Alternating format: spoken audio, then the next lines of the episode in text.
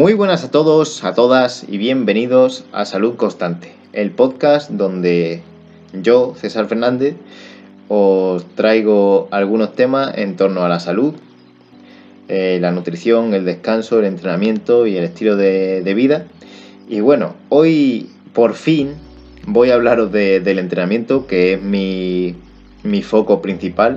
Yo soy graduado en Ciencias del Deporte y de la Actividad Física y, hoy vamos a hablar de un tema que es cómo tener un entrenamiento eficiente, un entrenamiento que valga para nosotros y que nos haga progresar. Me he centrado mucho en, en podcasts anteriores y, en sí, en, otro tipo de publicaciones, pues en, hábitos, en, en, el día a día, digamos, pero hoy me quiero centrar en, el entrenamiento porque veo mucho, mucha tendencia a los estancamientos. A mí me ha pasado porque no entendía o no sabía cómo progresarlo y entonces pues decía y me solía preguntar, mm, yo si entreno mucho, ¿por qué no estoy mejorando? ¿Qué estoy haciendo mal?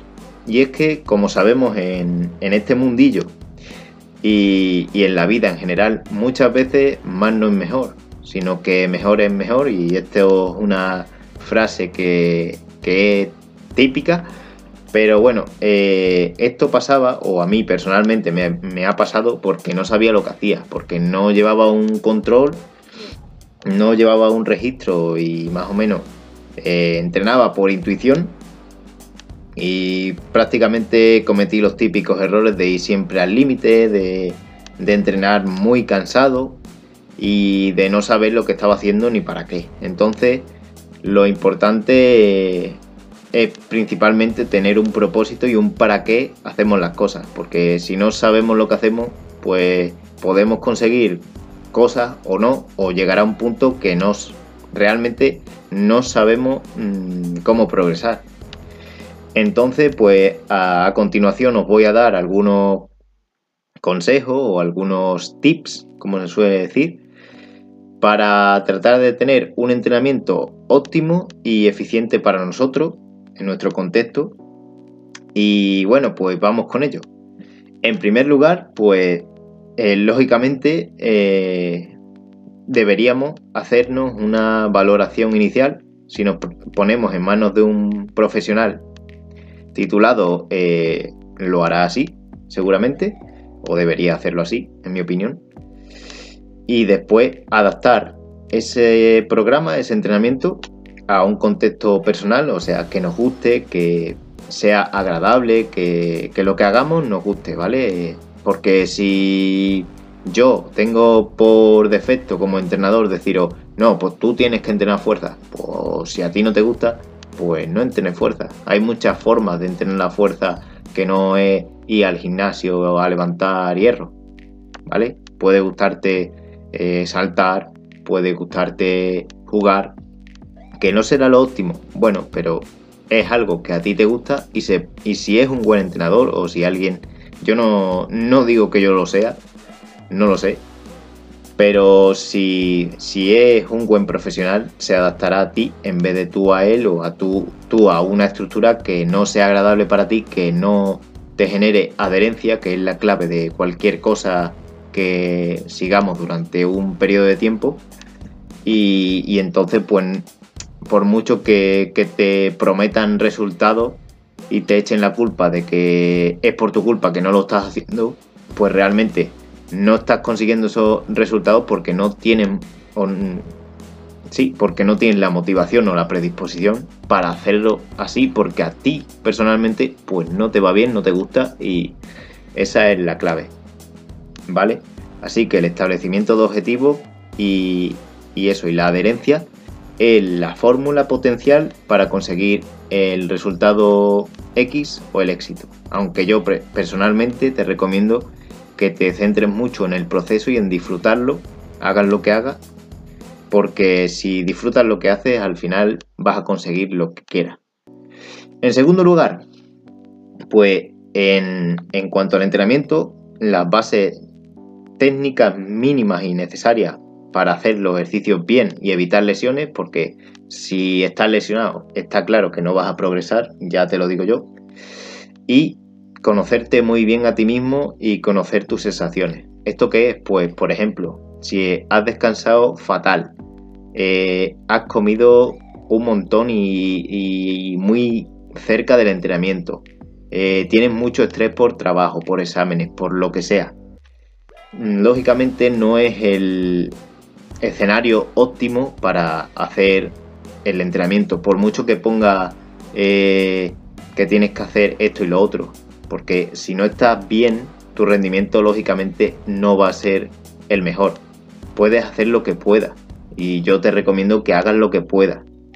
Pero si realmente necesitas descansar, escucha tu cuerpo y, ese día pues simplemente mantente activo, eh, trata de descansar porque seguramente eso te haga progresar mucho más que si fuerzas la máquina y, ya está, y el siguiente día será pues otro día y, estarás mejor y seguramente entrenarás mejor, ¿vale? Y si no, pues haz lo, lo mínimo imprescindible y ya está. Después, ¿qué nos va a generar la adaptación? Pues un aumento progresivo de los estímulos porque nuestro cuerpo mm, cada vez pedirá más. Entonces, lo que le damos, la dosis, digamos así, que le damos eh, durante dos sesiones mm, no será la misma que necesitemos cuando llevemos siete sesiones de entrenamiento. Y me explico. Si tú siempre haces lo mismo, mm, vale, eh, hay un momento que sí que es, mm, digamos, retador para el cuerpo y para el organismo para que pueda adaptarse. Pero una vez llega a ese punto, y consigue esa adaptación, si seguimos manteniendo ese estímulo, será insuficiente, o sea, no, no generará ningún efecto que nos haga mejorar, solo nos mantendrá ahí, que no está mal, pero si queremos mejorar, pues necesitamos un poquito más. Entonces, pues eso, eh, tenemos que seguir aumentando ese pequeño estímulo. ¿Para qué? Para conseguir una adaptación progresiva ¿vale? Sin hacer locura, sin querer de una sesión a otra aumentar el estímulo, porque eso tampoco creo que, sea óptimo. Y, y, eso, y seguir intentando tener esa progresión, ¿vale? Y después, ya una vez dominemos todo este tipo de cosas, pues podemos centrarnos en aumentar la capacidad de trabajo, que esto sería el volumen y la intensidad. ¿Qué quiero decir con esto?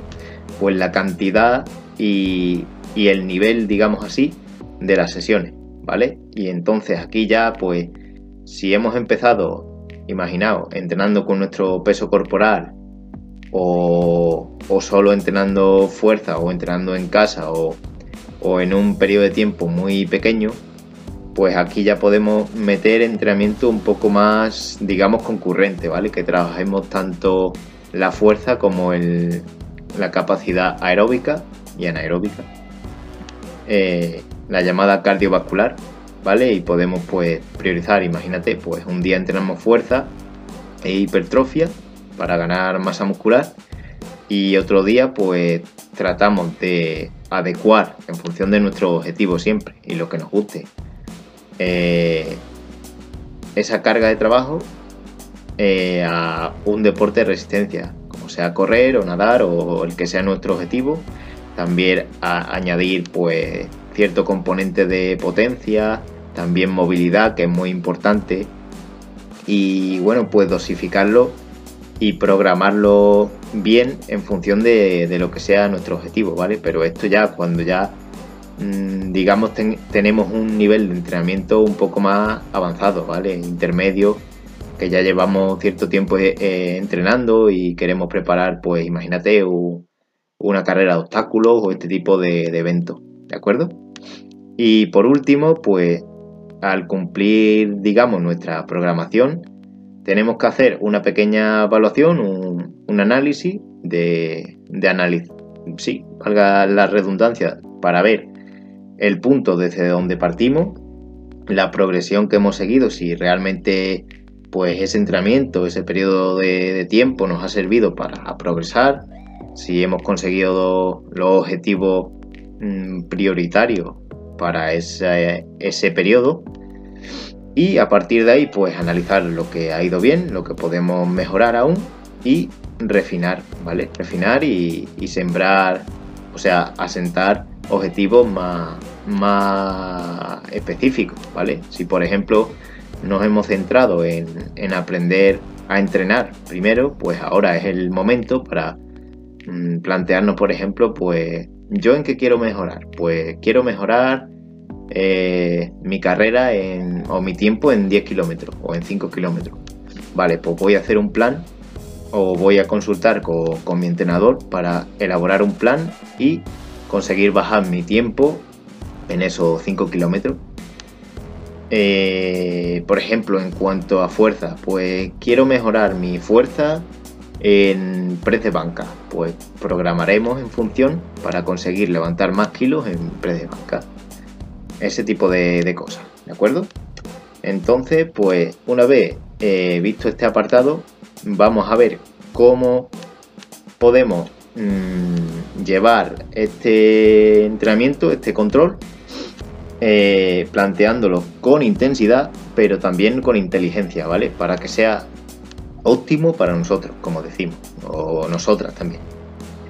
Entonces, en primer lugar, pues el espectro de entrenamiento tiene que ser efectivo. ¿A qué me, quiero referir con esto? Pues en cuanto a la densidad de entrenamiento. ¿Qué es la densidad de entrenamiento? Pues la cantidad y la calidad de, las sesiones que llevemos a cabo, ¿de acuerdo?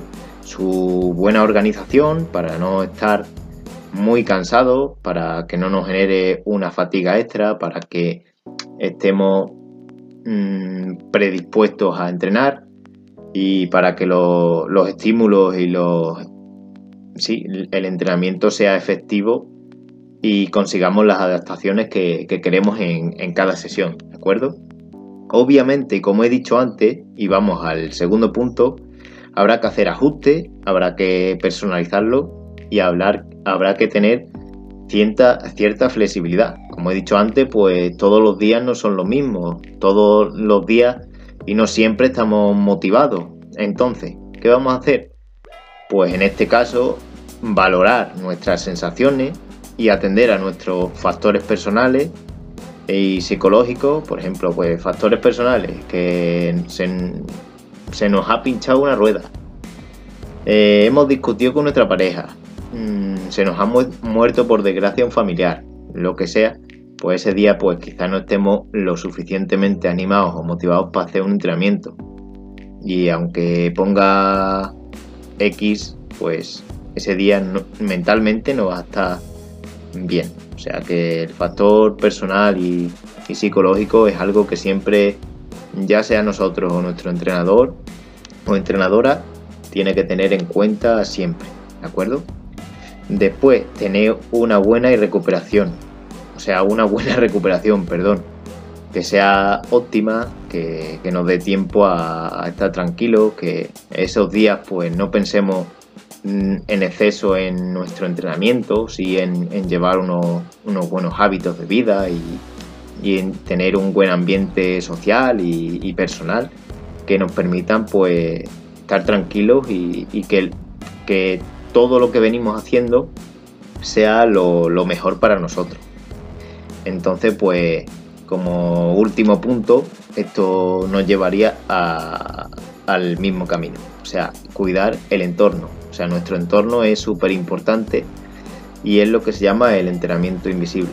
Si no le prestamos atención a esto, pues todo lo demás sí podremos progresar un poquito, pero no será todo lo que, todo lo que podemos hacer. Y perdonar por repetir tanto podemos, pero es que es así y no soy Pablo Iglesias. ¿eh?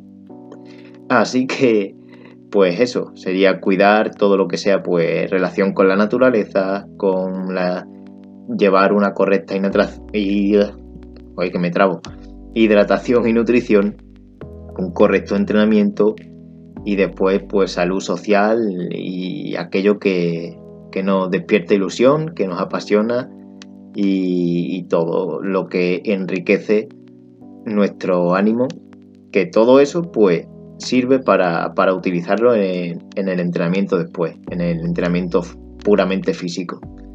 Así que pues nada más, espero que, os haya gustado este episodio, que os aporte cosas nuevas y si no las había abordado en otro momento o no se os había ocurrido a vosotros, o que refuerce otra que ya sabíais. Y nada, si os ha servido, pues os agradecería que, lo compartierais, que me comentarais, que me mandarais algún mensajillo si queréis. Y, y, bueno, pues esto ha sido todo. Me despido. Un saludo. Muchísimas gracias por escucharme y nos vemos en el próximo. Hasta la próxima. Un abrazo, salud y constancia. Chao. Recuerda que puedes encontrarme en mis redes sociales y en el correo saludconstante.cesarfegon.gmail.com. Un saludo y hasta la próxima.